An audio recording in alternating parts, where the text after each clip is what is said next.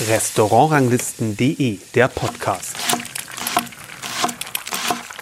Mein Name ist Hannes Buchner, ich bin Herausgeber der Restaurantranglisten. Ich freue mich, dass Sie heute Zeit gefunden haben zu einer neuen Folge unseres Restaurantranglisten-Podcasts. Ich spreche heute mit Klaus-Peter Lump, Drei-Sterne-Koch im Barreis in Bayersbronn. Hallo, Herr Lump. Schönen guten Morgen zusammen.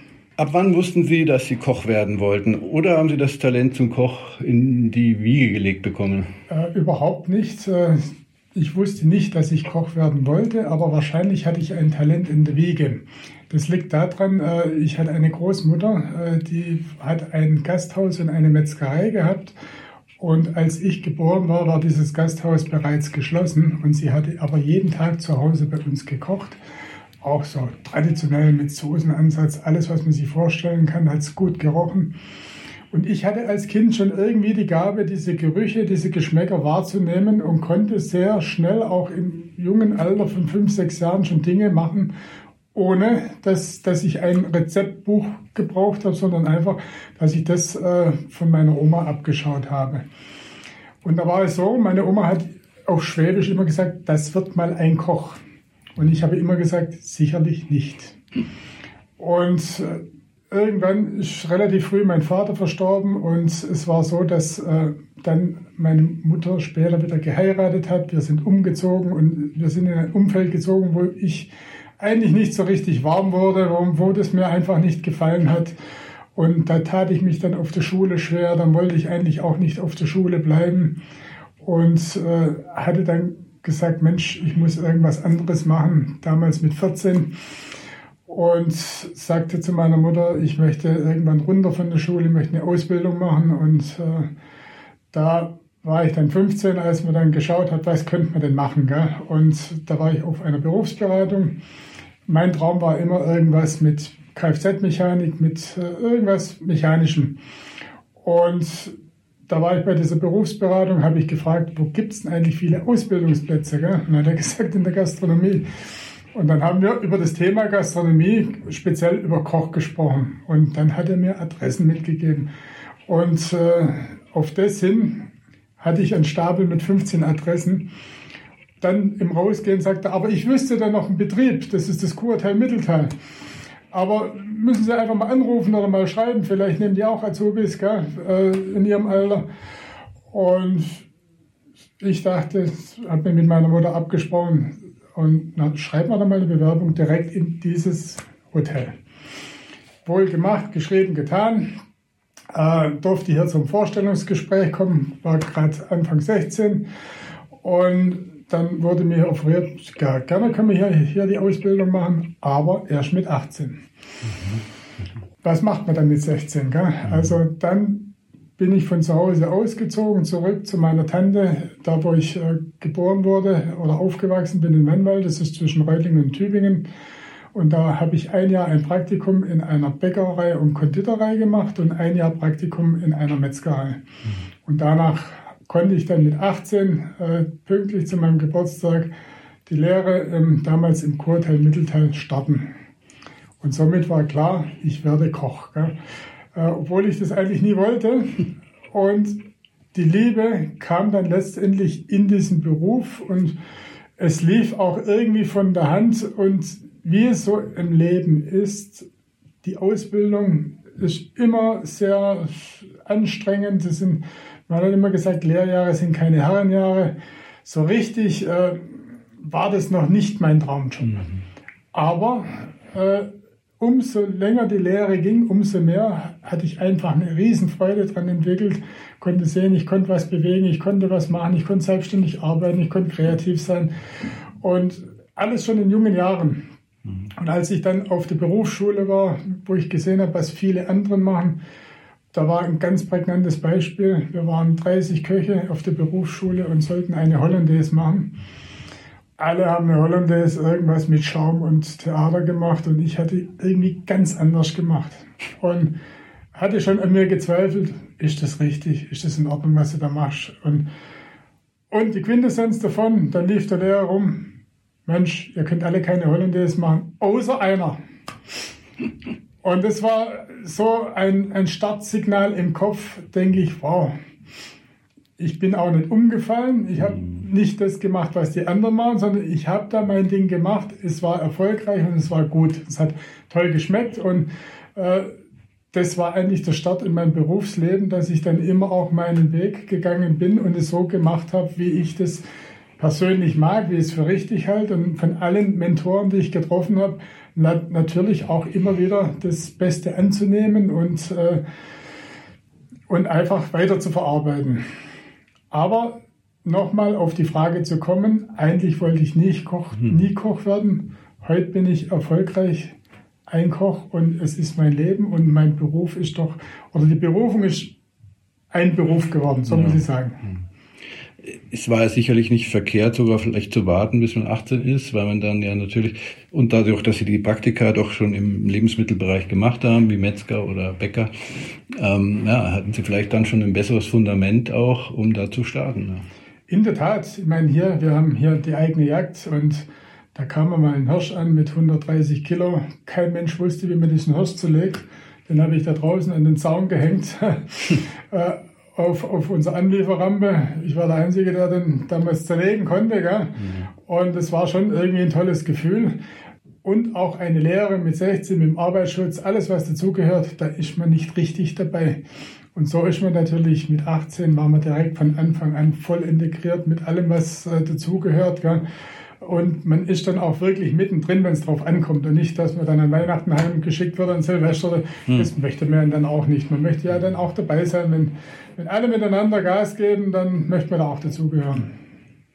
Ja, dann haben Sie etwa zehn Jahre auch in verschiedenen Stationen gearbeitet, ähm, bevor Sie dann im Barreis auch äh, das Gourmet-Restaurant übernommen haben. Äh, Sie waren dann so äh, auch kurzfristig bei einigen Stationen und bei großen Namen wie Eckhard Witzigmann, Heinz Winkler, Anna Ducasse, Horst Petermann.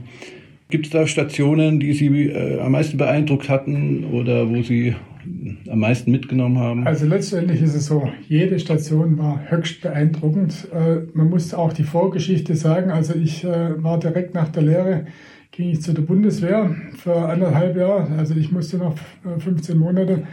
Da wurde ich zum ersten Mal äh, im Kochberuf äh, als Alleinkoch konfrontiert. Ich war damals in, in der Grundausbildung in Leipheim auf, dem, auf einem Fliegerhorst. Das ging drei Monate und dann wurde ich versetzt nach Karlsruhe und in ein Offizierscasino. Und da hatte ich äh, totale Verantwortung für ein Restaurant. Da konnte ich Hochzeiten machen, ich konnte Taufen machen, ich konnte Feste organisieren. Ich konnte eigentlich alles machen, was das Herz begehrt. Und ich glaube, die haben schon lange keinen guten Koch mehr da gehabt. Ja? Also äh, es war ständig was los in diesem Restaurant und es war außergewöhnlich.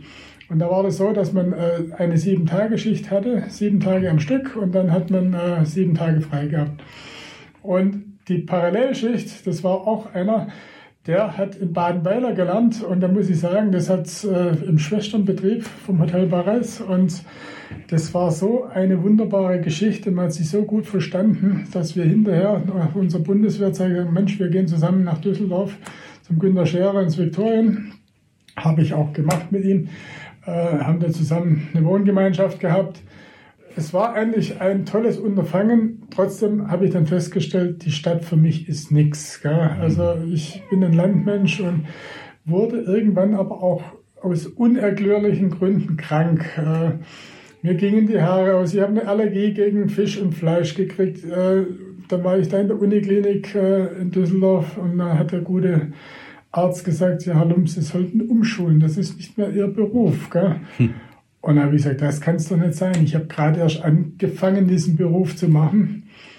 Und da habe ich den Entschluss gefasst, dass ich wieder zurückgehe, hier ins Hotel Barreis, äh, auf das Land umzuschauen, wird es hier besser. Vier Wochen war ich hier im Krankenstand, also einfach nur hier gewohnt. Und dann habe ich hier den damaligen Küchendirektor Paul Mertschereit gefragt, kann ich hier noch ein wenig mitarbeiten, um zu sehen, ob das wieder besser wird. Nach drei Monaten war ich wieder gesund. Und ich glaube, das war irgendwie ein Zeichen. Und dann wollte ich auch schon weiter. Und dann hat sich ein, ein Türchen nach dem anderen hier im Unternehmen geöffnet. Und äh, war hier dann ganz aktiv in der Kaminstube, erst im Hotel und dann in der Kaminstube und äh, irgendwann äh, war der Küchenchef der Kaminstube weg und dann hat man einen neuen gesucht und dann hat man keinen gefunden und dann hieß es, wieso macht das eigentlich nicht der Herr Lump? Und so bin ich da irgendwie reingerutscht. Gell?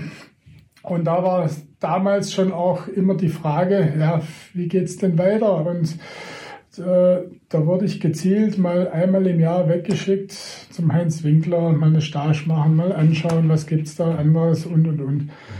Und eines Tages stand Hermann Bares vor mir sagt, der Herr Schumacher, der Küchenchef vom Restaurant Bares, äh, möchte sich selbstständig machen. Da kam dann die große Frage, Herr Lump, können Sie sich vorstellen, das ab nächstes Jahr zu machen?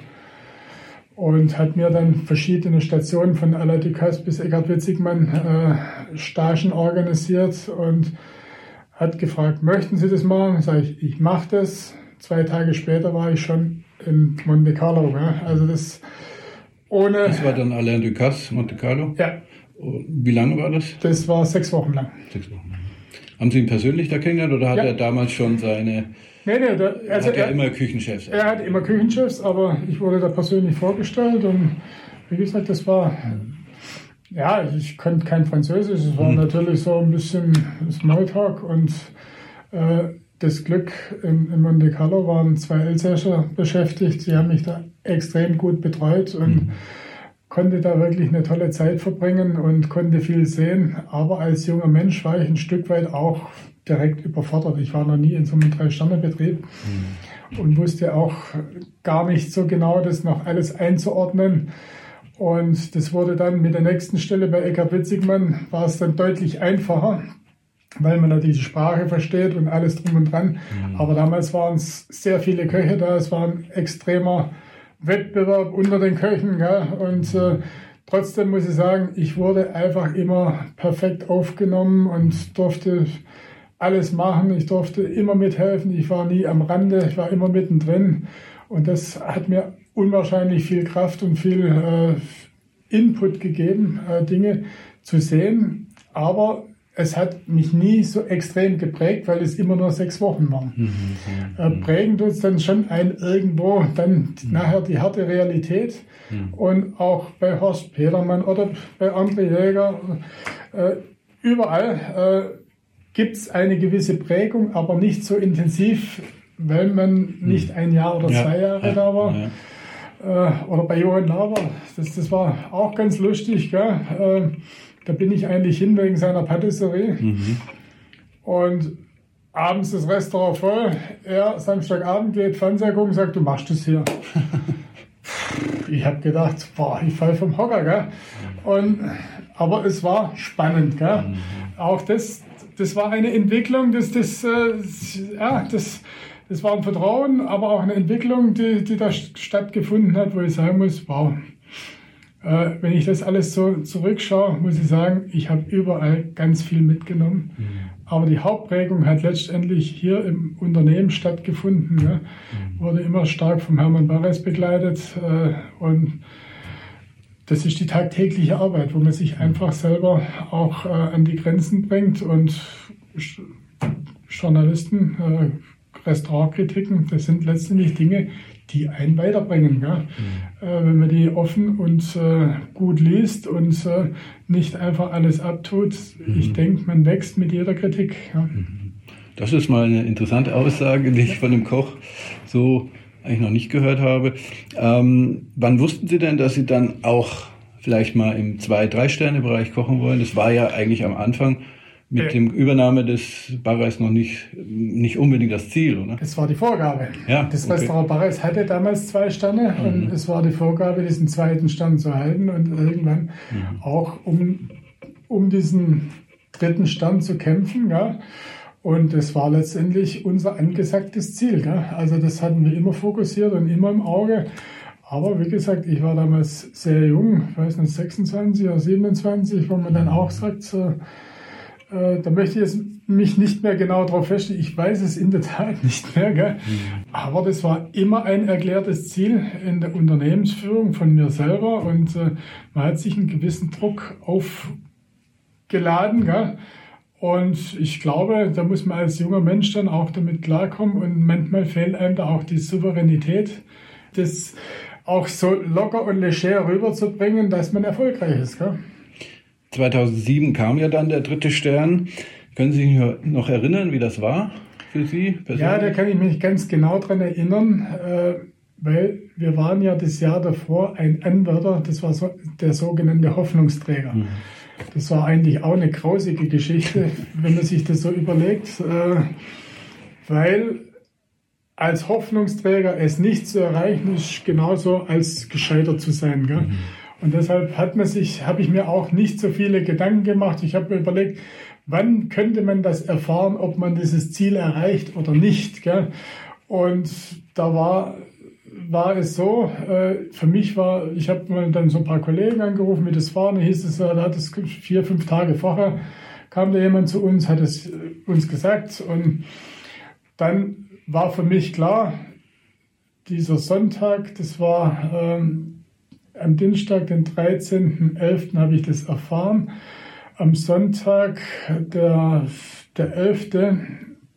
Der 11. November, habe ich eigentlich abgeschlossen gehabt. Ich habe gedacht, Mensch, da war nie, keiner da, es hat keiner angerufen und wir sind, haben das Restaurant geschlossen, sind ins Freigegangen und somit war für mich das Ding gelaufen. Am Mittwoch wäre die Veröffentlichung gewesen habe ich nicht dran geglaubt. Und wie gesagt, am 13. morgens um, um 10 Uhr klingelt das Telefon zu Hause, ist der Hermann Barreis dran und sagt, Herr Lump, wir haben den dritten Stamm. Ich konnte es gar nicht fassen, ich war daheim am Putzen, machen und tun und äh, irgendwie war das äh, fast surreal, äh, hat mich extrem gefreut, habe erstmal meinen, meinen engsten Kreis im Team angerufen und es verkündet und dann haben wir an diesem Abend zusammen auch noch ein Gläschen getrunken und das war eigentlich eine außergewöhnliche Geschichte. Und am nächsten Tag kam Harald Wohlfahrt mit seiner Equipe, hat mir gratuliert. Das war auch ein ganz großer Moment, äh, wo er da stand. Da äh, gab es ja auch, oder gibt es ja auch immer eine gesunde Konkurrenz natürlich hier in dem kleinen Ort, zwei solche Häuser und dann jahrelang natürlich nur die Schwarzwaldstube mit drei Sternen und da denke ich, das war natürlich auch für das Haus hier, für die Anstrengungen, die man da auch geleistet hat, äh, wirklich sehr, sehr wichtig. Ja, äh, zu der Zeit betrachtet sicher. Gell? Wenn ich es heute betrachte, was Besseres kann unseren Gästen gar nicht passieren. Das kann der Region nichts Besseres passieren, als dass es hier so wunderbare, tolle Restaurants gibt. Das ist ein absoluter Mehrwert für Bayersbronn, für die ganze nördlichen Schwarzwald, wo man einfach wirklich toll essen gehen kann. Gell? Und äh, heute behaupte ich immer, das ist eine absolute für jedes Unternehmen eine Win-Win-Situation. Weil äh, wenn man den Weg, egal woher aus der Republik oder egal woher aus der Welt, den Weg aufmacht nach Bayersbronn, die Chance zu haben, in zwei tolle Restaurants zu gehen, das ist einfach grandios. Gell? Und äh, da hat man eine Anfahrt und hat doppeltes Erlebnis. Und ich glaube, das ist äh, doch ein Highlight für uns hier in Bayersbronn. Und da muss ich sagen, also da habe ich nicht das Konkurrenzdenken, sondern ich habe die Freude dran zu sagen, wow, ich weiß, da gibt es tolle Restaurants und gemeinsam sind wir doch wesentlich stärker, als wenn ein Restaurant hier allein in der Region wäre, mhm. wäre diese Region lang nicht so erfolgreich, wie, wie sie jetzt ist. Gell? Nochmal kurz zurückzukommen auf den dritten Stern. Sie haben es schon erwähnt, manche verkrampfen dann, der Erfolg wird vielleicht zu verkrampft gesucht. Ähm, hatten Sie da eine Phase, wo Sie gedacht haben, jetzt mache ich mich frei von dem Druck?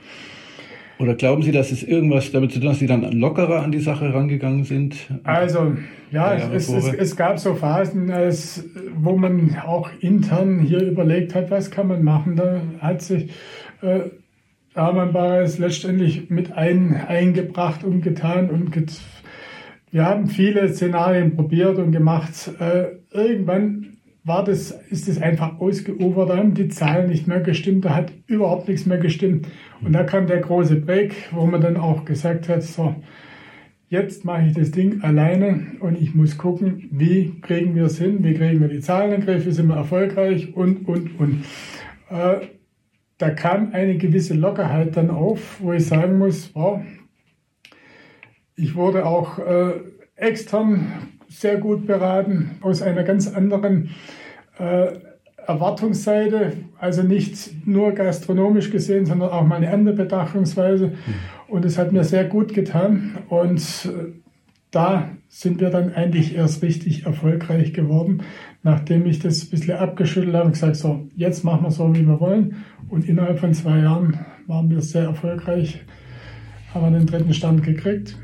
Und da habe ich dann aber was ganz Entscheidendes gemerkt. Äh, man war zu stark auf diese Auszeichnung fokussiert. Man fragt sich immer, was kommt dann? Hm. Ich sage immer, das war die Pflicht, jetzt kommt die Kür.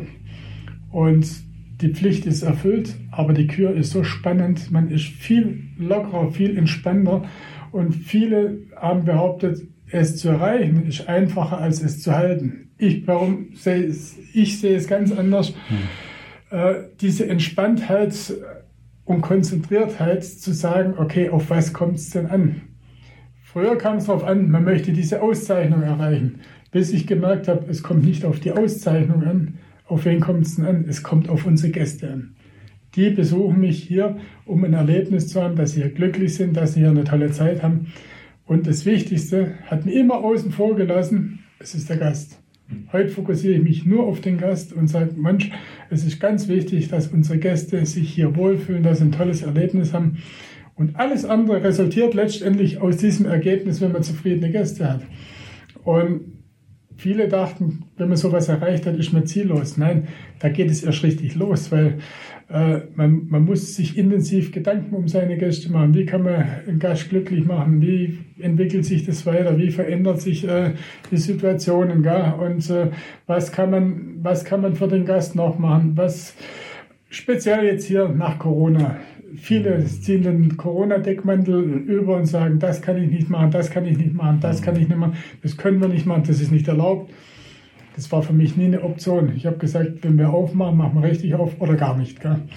Es gibt kein, äh, kein Deckmantel, sondern der Gast kommt hierher, der konnte hier sieben Monate daherkommen und jetzt muss er das volle Programm, das volle Erlebnis haben. Alles unter einem guten Konzept, dass das einfach funktioniert, aber man kann nicht einfach sagen, das kriege ich nicht hin und das kann ich nicht. Nein, das unter diesem Deckmantel wollte ich mich nie verstecken. Ich war immer in der Offensive, letztendlich für den Gast. Gell? Also wenn ich richtig informiert bin, feiern Sie 40-jähriges Berufsjubiläum. Ja, ist richtig. Und davon sogar 30 Jahre hier im Haus. Ja. Also man kann sagen, hier Sie sind verwurzelt. Äh, ja, und auch das werden wahrscheinlich auch ihre, ihr, sagen wir mal, ihr Ende der Karriere auch hier verbringen, vermutlich mal. Ähm, es gibt nur noch wenige Köche, die so lange so aktiv auch kochen. Die sind ja selber noch in der Küche. Sie machen ja nicht irgendwelche ja, sie stehen da nicht nur vor, sondern ich glaube, sie stehen auch noch am Pass. Ja, also ich, ich mache alles das in der Küche, was man machen muss. Äh, das ist letztendlich so, die Küche ist so organisiert, dass jeder Posten doppelt belegt ist und dass eigentlich meine Hilfe nicht gebraucht werden würde. Und dennoch ist es so, äh, es gibt jeden Tag genug Mise Wir haben viel zu tun und da gehört es letztendlich auch dazu, dass ein Chef vorne rangeht und sagt so, Jungs, wir machen das, Mädels, Vollgas voraus und da muss einer die Fahne vorne dran haben und auch mit guter Laune vorausgehen.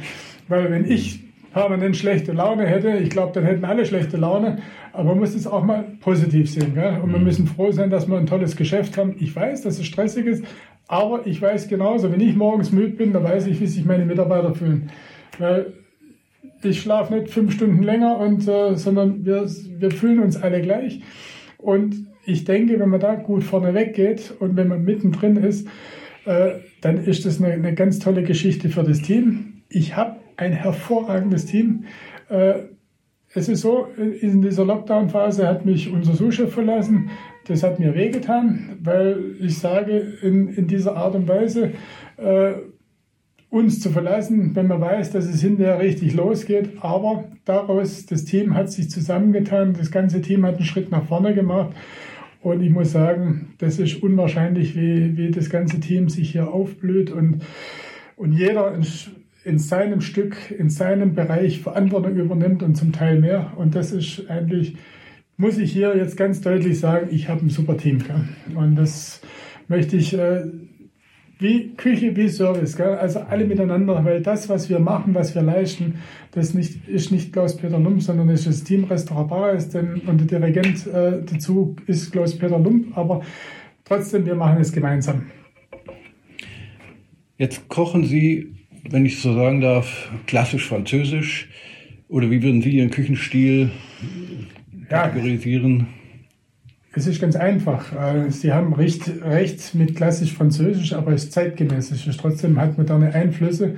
Aber die, die eigentliche Antwort ist, mein Stil ist die von Klaus-Peter Lump. Mhm. Und letztendlich muss das jeder für sich einordnen, äh, was ist das für ein Stil. Gell? Äh, ich bin natürlich nicht dieser Tellerakrobat, aber ich bin vielleicht ein Geschmacksakrobat. Gell? Und äh, ich, wir sind eines der wenigen Restaurants, die mittags und abends, wir machen zehn Service, äh, äh, tagtäglich für, für die Gäste parat sind. Und natürlich ist diese Art, so wie wir kochen, kann man das machen. Bei manchen modernen äh, Kochtechniken ist es vielleicht so gar nicht mehr möglich. Das so ausgeprägt zu machen, dass man das auch in einem gewissen Zeitrahmen hinbringt, ohne dass, äh, dass man hinten über die, die Herdkante fallen kann. Es muss ja irgendwo muss man das ja in ein Gesamtverhältnis bringen, die Arbeitszeit, die Arbeitsfreude, das äh, betriebliche, äh, die Unternehmenskultur. Also äh, wir haben auch eine Verantwortung gegenüber unseren Mitarbeitern und äh, da ist es ganz klar, man kann nicht das ausreizen bis zum, zum geht nicht mehr. Aber wir gehen an, an schon ein extremes Maß, aber trotzdem muss ich sagen, wir schaffen es noch in die Pause zu gehen und das macht uns stolz und das, wie gesagt, das liegt wieder an diesem tollen Team, dass wir das hinbringen. Und hätte ich das tolle Team nicht, dann müsste ich wieder an den Gerichten fallen. Auch, auch die Kreateure der Gerichte, äh, wie man ein Gericht aufbaut, sagt, brauche ich eine Stunde Mise en place oder brauche ich drei Stunden Mise en place. Gell? Und äh, manche Dinge erfordern ein hohes äh, Mise en place Aufkommen in der, in der Vorproduktion, äh, lässt es aber nachher leicht im Service schicken. Und andersrum ist es wiederum, äh, Mise en place geht schnell, aber ist extrem aufwendig im Service. Und da muss man eine gute Balance hinbringen, dass man das äh, natürlich auch hinbringen, wenn das Restaurant voll ist. Also hm. nicht nur der Probeteller ist gefragt, sondern es ist gefragt letztendlich ähm, immer wieder die lange Distanz, der Marathon und nicht der Kurzstreckenlauf. Und ich glaube, der Marathon ist das Entscheidende. Aber gerade bei so einem Marathon über viele Jahrzehnte äh, müssen ja immer wieder auch mal neue Gerichte entwickeln oder Gerichte verändern, wie Sie sagen, modernisieren. Denn was man heute vielleicht äh, vor 40 Jahren drei Sterne gekriegt hätte, Beispiel ist immer schön, Bocuse hat vor 50 Jahren drei Sterne gekriegt ja. und das wurde im Restaurant dann auch wie im Museum immer weiter so gekocht. Äh, waren aber keine modernen drei Sterne mehr. Aber ähm, wie, wie schafft man das? Also so lange Zeit, Ihr Team, haben Sie gesagt, ist wichtig. Ja. Entwickeln die mit? Natürlich. Äh, es ist so, das, was wir machen, machen wir gemeinsam. Weil da hat, ist ja so ein großer, großer, ein großes Potenzial da an Ideen. Die, die sind im Internet in der ganzen Welt unterwegs. Die, mhm. haben, äh, die haben selber Lust und Freude, Dinge zu machen. Und dann ist es, dieses vorzustellen, zu sagen, können wir nicht einmal. Und dann ist es letztendlich meine Aufgabe, aus diesen Dingen zu sagen, etwas Klassisches, Modernes zu machen, wo man sagt, ich kann jeder findet sich in jedem Menü, in jedem Gericht wieder. Jeder hat seinen Part, wo er da machen muss, äh, mit, mit der Eigenverantwortung. Aber es ist auch so, es gibt Dinge, die können wir nicht machen. Und dann ist es die Kunst, dem Mitarbeiter, es zu sagen, so geht es nicht, aber wir können es vielleicht so machen. Ja? Nicht einfach sagen, nein, geht nicht, sondern hm. nein, wir, wir wollen, dass jeder sich hier engagiert, wir wollen, dass jeder sich einbringt, aber da muss ich mich genauso anstrengen, muss genauso gucken, wie können wir das jetzt verwirklichen und wenn es gar nicht geht, dann muss man sagen, probieren wir es beim nächsten Mal. Gell? Aber ich glaube, das ist die Kunst, äh, mit jedem so umzugehen, dass er sich auch voll einbringt und Verantwortung trägt. Und da lerne ich davon und junge Köchen lernen von mir natürlich. Gell? Und diese Kreativität, ich habe draußen acht Köche. Und wenn, wenn ich jetzt sage, diese Kreativität mal acht, äh, manchmal ergibt sich aus einem legeren Gespräch, man überlegt, was kann man machen, äh, geht es so wie so ein Ping-Pong-Ball hin und her? Und irgendeiner hat das nicht richtig verstanden und wirft was quer ein, aber vielleicht ist genau dieser Quereinwurf unser, unser Ball, den wir aufnehmen wollen, um zu sagen, oh, das hört sich doch toll an. Und ich denke, äh, Kreativität, die geht immer weiter. Die geht, man lässt sich inspirieren, wenn man in die Natur geht. Man lässt sich inspirieren, wenn man essen geht und sagt, wow, das hat mich beeindruckt. Aber man muss genau auch wissen, egal was man macht, es muss eine Handschrift und einen Charakter haben. Gell? Und dieser Handschrift und Charakter, der muss hier zum Restaurant Bares passen, der muss hier nach Bayersbronn passen. Äh, es darf nicht zu modern sein, aber es darf trotzdem moderne Einflüsse haben. Eine ihrer Erfindungen ist ja, das Gericht in drei Variationen zu servieren, äh, was ich so äh, eigentlich so konsequent dann auch bei à la carte Gerichten ähm, noch nicht äh, in anderen Top-Restaurants gesehen oder gegessen habe. Erfindung ist nicht das Richtige. Erfunden habe ich das nicht. Es gibt große Kollegen wie Garnier, die machen das schon, haben das früher schon noch ausgeprägter mhm. gemacht.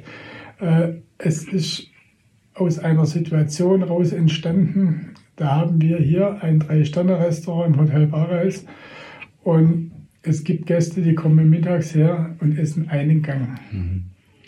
Und das ist der Eindruck, dieser eine Eindruck von diesem Restaurant. Mhm. Da habe ich gesagt, nein, das kann es nicht sein.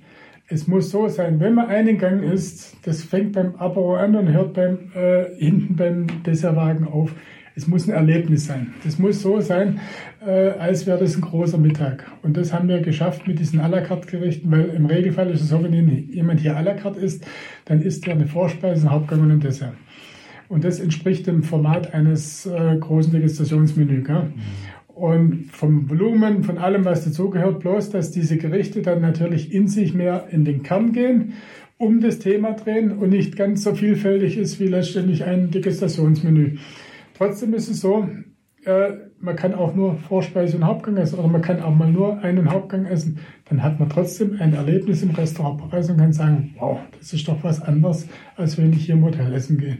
Und das war eigentlich der Hauptgrund, wieso man sowas äh, initiiert hat und einfach auch weitergeführt hat. Und dann hat sich daraus letztendlich entwickelt, es ist ein Profil.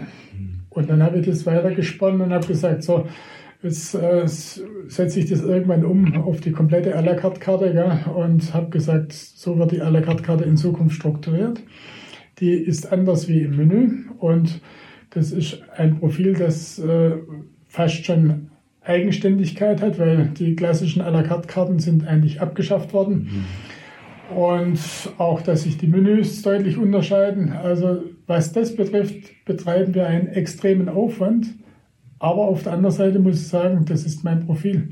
Und äh, ich, könnte, ich könnte mir es jetzt nicht vorstellen, auf eins dieser Dinge zu verzichten, ja? äh, weil auch Köche, die bei mir sind, entwickeln sich natürlich unwahrscheinlich äh, durch Flexibilität, durch äh, Kreativität, durch äh, es gibt kein Nein. Wir können, wenn ein Gast sagt, ich kann das nicht oder ich mag das nicht oder das ist für uns kein Thema. Hm. Bei uns flutscht es einfach, dann gibt es eine Alternative. Und äh, das geht nur, weil, das, weil wir ein relativ großes Portfolio haben, auf das wir natürlich auch in allen Facetten zurückgreifen können und natürlich auch ein extrem gutes Mise en place da haben, dass ich aus allem, was ich habe, immer eine Alternative zaubern kann. Äh, so ist es dann auch irgendwann zum vegetarischen Menü gekommen. Gell? Mhm. Weil früher hat man das vegetarische Menü immer aus, aus dem Ärmel geschüttelt. Gell?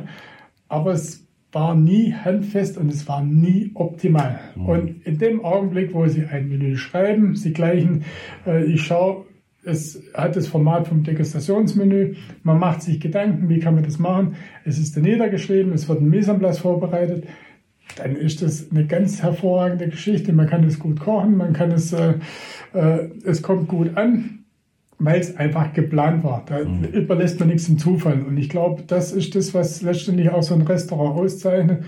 Man kann hier nicht einfach aus der Hüfte schießen, sondern man muss einfach genau planen, was man tut, wie man es tut, wo ich sagen kann, äh, wo kann ich ein, auch ein place verknüpfen, wo habe ich einen, einen, Mehrwert, dass ich das Produkt zweimal verwenden kann, ohne dass es gleich ist und trotzdem aber die ähnliche Arbeit, äh, der ähnliche Arbeitsaufwand ist, weil sonst ist es gar nicht mehr machbar. Gell? Mhm.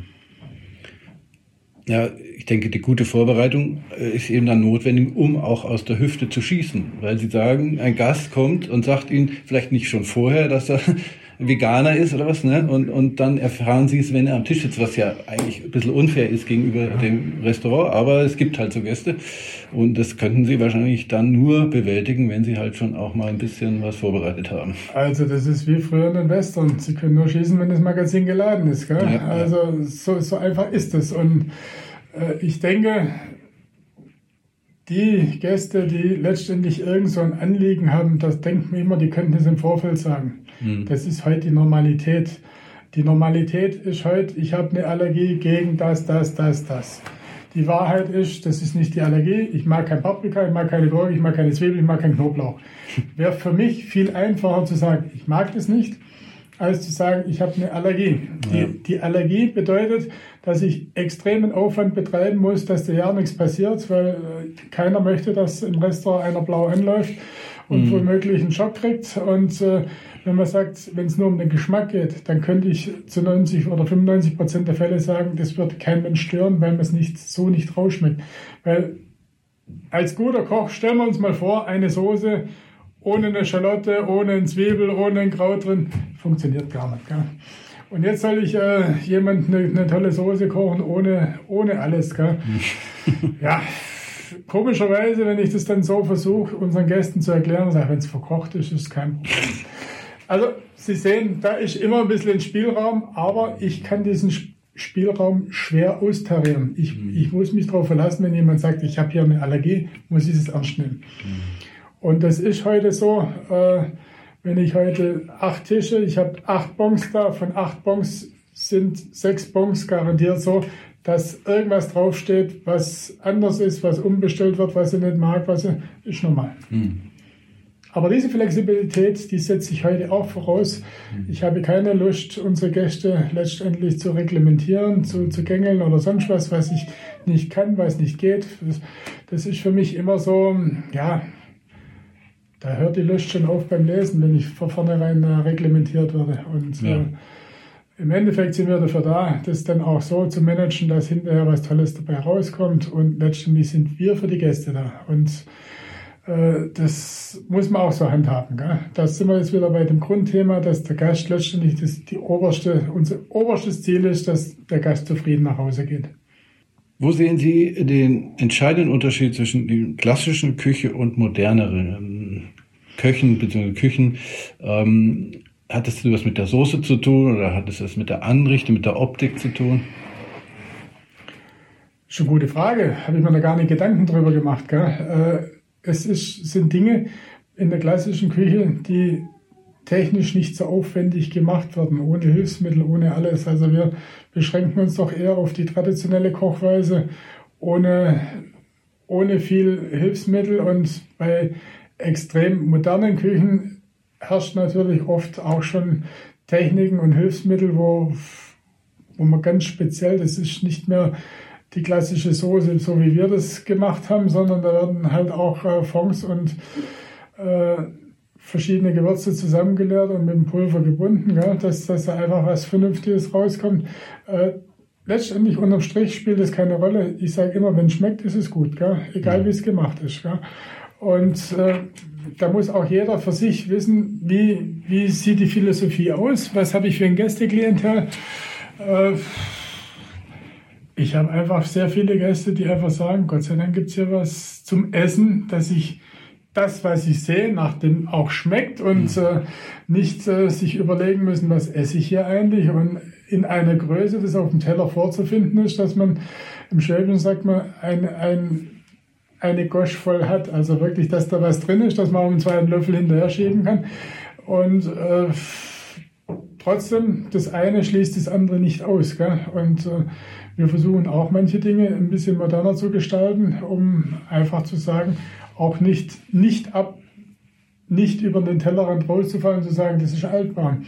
Weil eine klassische Küche wird gern mit, mit nicht, nicht, äh, wie, wie soll man das be beschreiben, nicht äh, modern oder nicht, äh, nicht zeitgemäß. Aber das stimmt ja nicht. Eine klassische Küche muss zeitgemäß, sie muss modern sein. Mhm.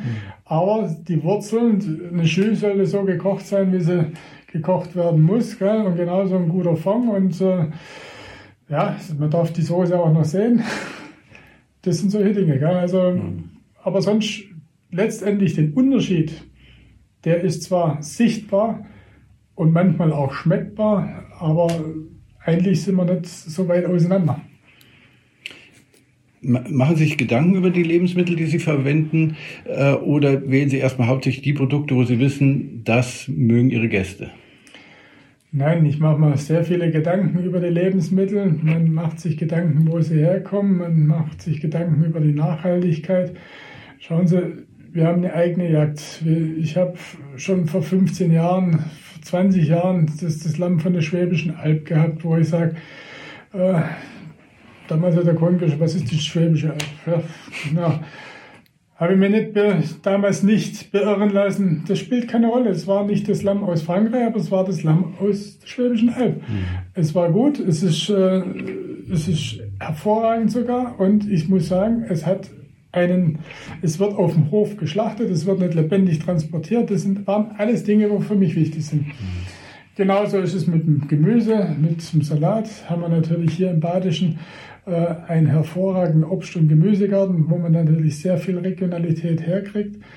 Wir haben äh, natürlich Meeresfische, mhm. braucht man nicht drüber reden. Ist für mich, kann ich nur letztendlich äh, einkaufen, wo der, Wild, wo der Fisch wild wächst oder lebt. Auf der anderen Seite könnte man sagen, braucht man hier im Schwarzwald einen Meeresfisch. Mhm. Aber dafür denke ich, wow, das zeichnet wieder die klassische Küche aus. Wenn nicht hier, wo dann?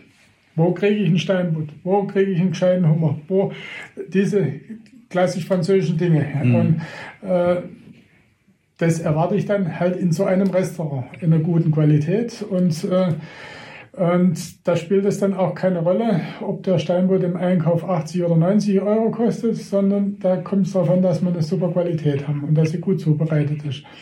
Und auf der anderen Seite ist es so, haben wir natürlich Regionalität. Wir haben jetzt eine eigene Fischzucht äh, mit eigenen Forellen, eigenen Saiblingen. Ist natürlich aus Aquakultur, aber es ist diese Aquakultur, wenn die nachhaltig betrieben wird, mhm. ist es natürlich für die Zukunft. Es wird irgendwann die Zukunft sein, weil es äh, den Fischen frisch, frischen Fisch vielleicht so nicht mehr gibt, gell? weil die Weltmeere über, überfischt sind und dann muss man einfach gucken, wo kriege ich was her und dann ist es natürlich klar, äh, bevor ich eine Aquakultur äh, in Steinbutt kaufe, überlege ich mir dann, ob ich die Aquakultur hier aus unserer Region, die wir vielleicht auch selber produzieren, mache. Gell? Aber die Nachhaltigkeit spielt eine große Rolle, auch beim Gemüse, beim, bei allem, was man tut. Gell? Und auch im Unternehmen, dass man eine gewisse Strategie entwickelt, äh, was hinterlässt man für einen Fußabdruck. Gell? Aber auf der anderen Seite ist es schon so, qualitätsbedingt muss man auch immer wieder schauen, was äh, kaufe ich ein, wo kaufe ich es ein. Wenn, wenn ich jetzt hier halt keine Steinpilze herkriege, was soll ich machen? Es wächst jetzt keiner, dann muss ich es halt da kaufen, wo ich sie herkriege. Mhm. Oder die Alternative wäre, ich würde sagen, es gibt keine. Aber da sind wir dann im Jahreszeitenkalender wieder so eingeschränkt, dass es dann nur drei Wochen Steinpilze gibt. Und es wäre schade drum um das schöne Produkt, wenn es das nur drei Wochen gibt. Gell? Aber wir könnten das natürlich konsequent so weiter spinnen und sagen, gut, wenn es es hier nicht gibt, dann brauchen wir es nicht. Aber das würde uns extrem einschränken. Was ja in manchen Restaurants mittlerweile eben auch ganz konsequent Ganz konsequent, wird. genau. Aber ich, äh, wie gesagt, das sind auch dann, sagen wir mal, nicht nur moderne Ansätze, sondern natürlich auch politische Ansätze, ähm, die so in Städten wie Berlin zum Beispiel ja. super funktionieren, aber vielleicht hier in der Region ähm, schlechter.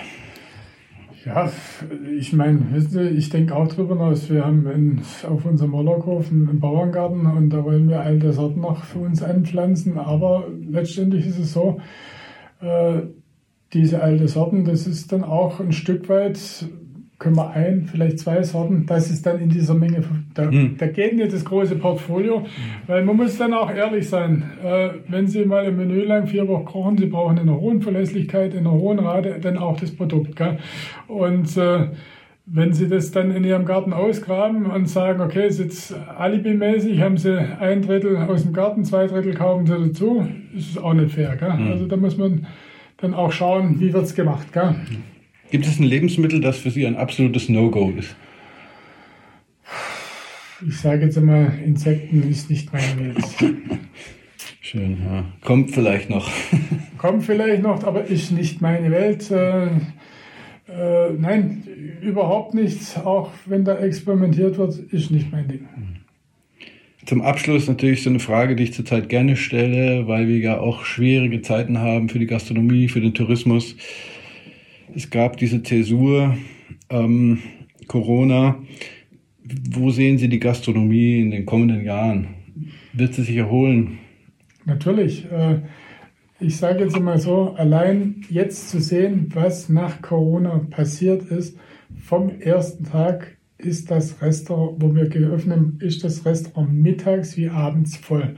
Es gibt einen gewisser Nachholbedarf und wie lange dieser Hype jetzt so in dieser, dieser Heftigkeit anhält, weiß ich nicht. Aber wir müssen auch jetzt lernen, mit Corona zu leben. Corona ist da, die Impfung ist da und äh, wir können es jetzt nicht mehr, letztendlich äh, kann man jetzt, muss man schauen, wie kommt man in Zukunft mit zurecht. Dass viele äh, unter diesem Thema gelitten haben äh, und nicht in der glücklichen Situation waren, wie wir jetzt zum Beispiel auf dem Land, weil klar, es gab viele Unternehmen in Städten, wo alles brach liegt, keine Veranstaltung, keine Gäste, gar nichts. Aber die Leute haben sich natürlich sowohl nach dem ersten als auch nach dem zweiten Lockdown, die wollten hier alle auf das Land.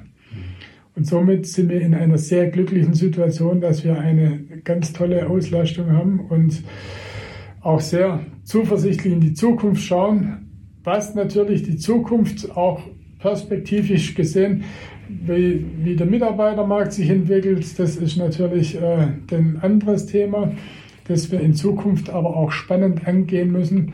Und ich glaube, äh, es ist nicht damit getan, äh, zu sagen, ein Restaurant wird es niemals hinbringen, nur 35 Stunden zu arbeiten. Das, das, das geht nicht. Aber wir können ein spannendes Arbeitsumfeld, wir können eine spannende Arbeit äh, liefern und wir können kreativ sein. Und wenn man mit einer gewissen Freude an, an diese Geschichte drangeht und das vermitteln kann, dann glaube ich, dass wir sehr erfolgreich sein können. Aber es wird nicht funktionieren, wenn alle Köpfe letztendlich zusammen immer den Kopf äh, in den Sand stecken und letztendlich nur schimpfen und miese Laune machen. Dann, dann wird sich nichts bewegen. Also ich finde, man muss auch positiv vorangehen und sagen, Mensch, das, was wir machen, ist klasse und es macht Spaß und äh, Spaß ist vielleicht nicht das Richtige, aber es macht Freude. Und auch jeden Tag sieht man einen Berg, jeden Tag erklimmt man den Berg und jeden Tag kriegt man ein Feedback und jeden Tag hat man es geschafft. Das kann ein extrem tolles Erfolgserlebnis sein. Ja, das ist doch ein schönes Schlusswort. Ich wünsche Ihnen viel Erfolg hier weiterhin und noch viele gesunde, gute Jahre, in denen Sie sich an Ihrem Beruf erfreuen können. Ja, vielen Dank. Vielen Dank, Herr Buchner. Ich wünsche Ihnen alles Gute und bis zum nächsten Mal.